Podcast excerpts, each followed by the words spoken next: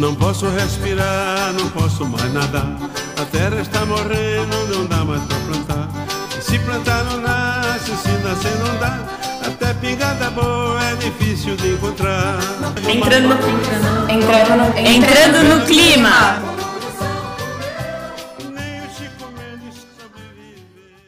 Salve galera! Esse daqui é o Entrando no Clima. Esse é o pré-piloto de um podcast que a gente está desenvolvendo pelo setorial ecossocialista do PSOL de São Paulo, PSOL, Partido Socialismo e Liberdade. Eu sou a Mari Lupe Eu sou a Pamela Sarabia. Eu sou a Shirley Tuxo. e hoje a gente está entrando no clima de carnaval. Bem, gente, vocês sabem que o carnaval.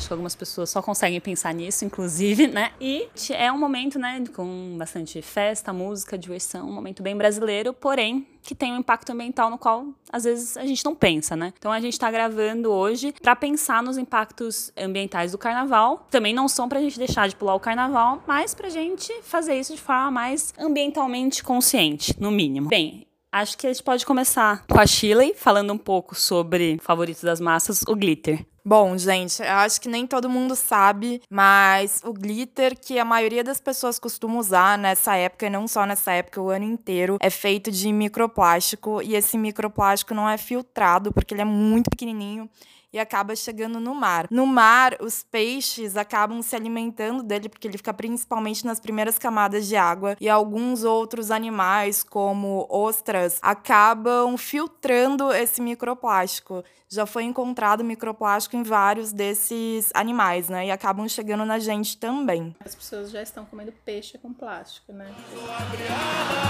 Os teus heróis de barracões Do Brasil que se faz um país meritocratas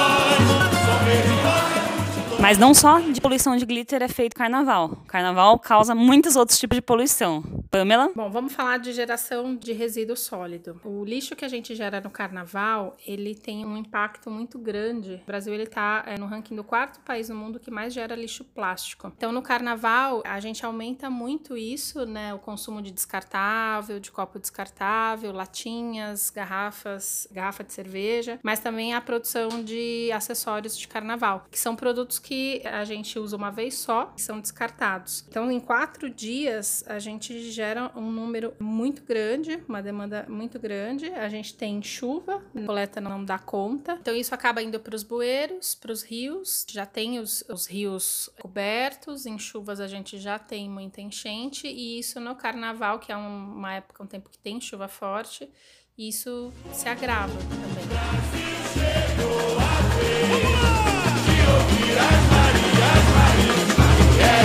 Então,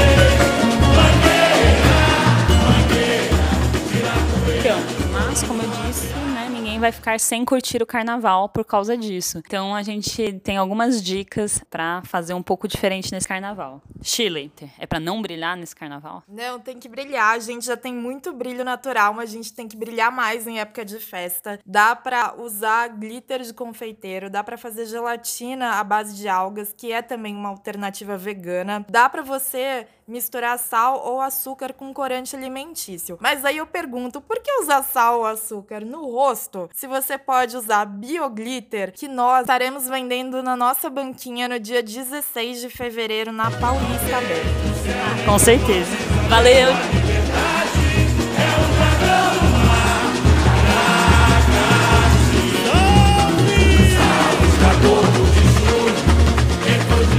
Pamela, e em relação ao lixo?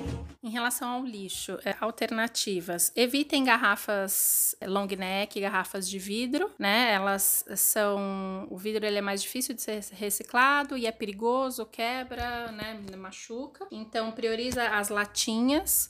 Porque elas vão ser recolhidas pelos, por, por catadores, e isso já é um ponto positivo. Tenta evitar ao máximo o descartável, né? Vamos, vamos adotar o seu copo, a sua caneca, pendurar no pescoço e passar o carnaval todo com ele. Inclusive, a gente vai ter canecas do setorial ecossocialista à venda na nossa banquinha no dia 16 também. E em relação à fantasia e acessórios, diminuir, né? A gente pode consumir menos, comprar menos, vamos improvisar com o que a gente tem em casa, vamos usar a criatividade, comprar menos coisas prontas, vamos a diminuir o consumo de descartável, adota sua canequinha, pendura no pescoço. A gente vai ter canequinha do setorial também vendendo na banquinha. Confete, faz, a gente vai ensinar a fazer confete de folhas e vai vender isso também. E aí a gente já, você já está reduzindo um montão de coisa de lixo que iria para rua. Ó, tem uma questão ainda que é assim, a gente é ecossocialista, né? A gente, a gente não acha que a responsabilidade é só do indivíduo. As empresas que lucram milhões no carnaval, elas podiam fazer alguma coisa para esse impacto ser menor?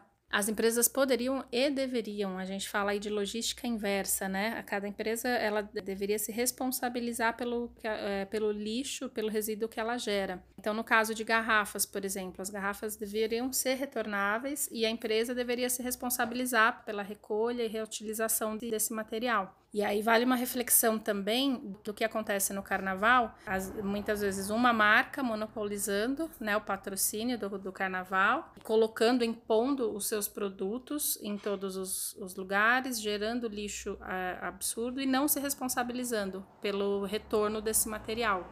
Então isso é um ponto bem importante que a gente tem que, que pensar e refletir sobre.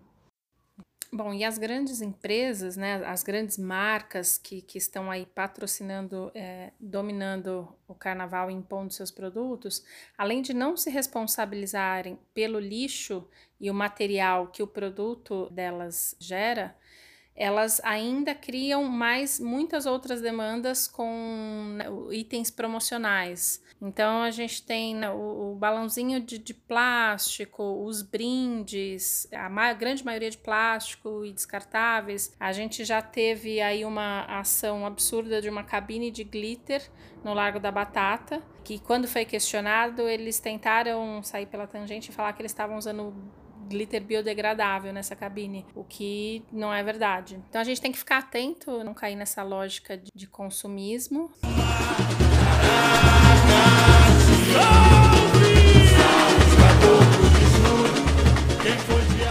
Eu acho que tem mais algumas últimas dicas que é importante dar. Eu vou fazer um comentário histórico um pouco curioso, né? Vocês sabem que o carnaval é uma festa cristã, que é a festa que antecedia a quaresma. Quaresma é o período em que os cristãos em geral faziam, fazem talvez ainda, penitências, entre elas parar de comer carne. E o carnaval era justamente a festa em que as pessoas ainda podiam comer tudo que elas quisessem e tal, se divertir antes de entrar no período da quaresma. Por isso que chama carne vale, né? Tipo a carne que vai. A verdade é que nas atuais condições condições de mudanças climáticas, de crise ambiental, consumir carne é uma coisa que gasta muita água e que produz muita poluição, gases de efeito estufa. Ou seja, parar, reduzir o consumo de carne e derivados é sempre uma boa ideia, não precisa esperar o carnaval.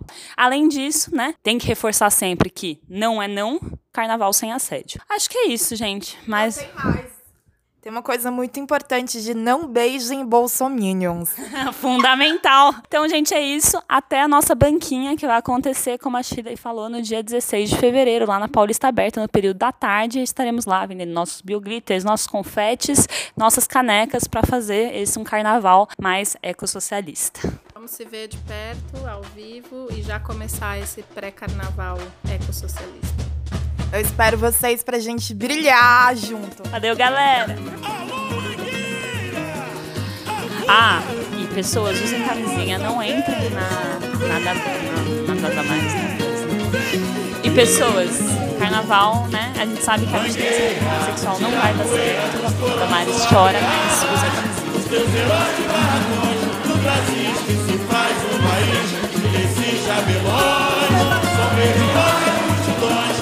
Aí a gente, como de esquerda, defende o prazer mas o sexo seguro. Teremos camisinhas também e a distribuição é gratuita.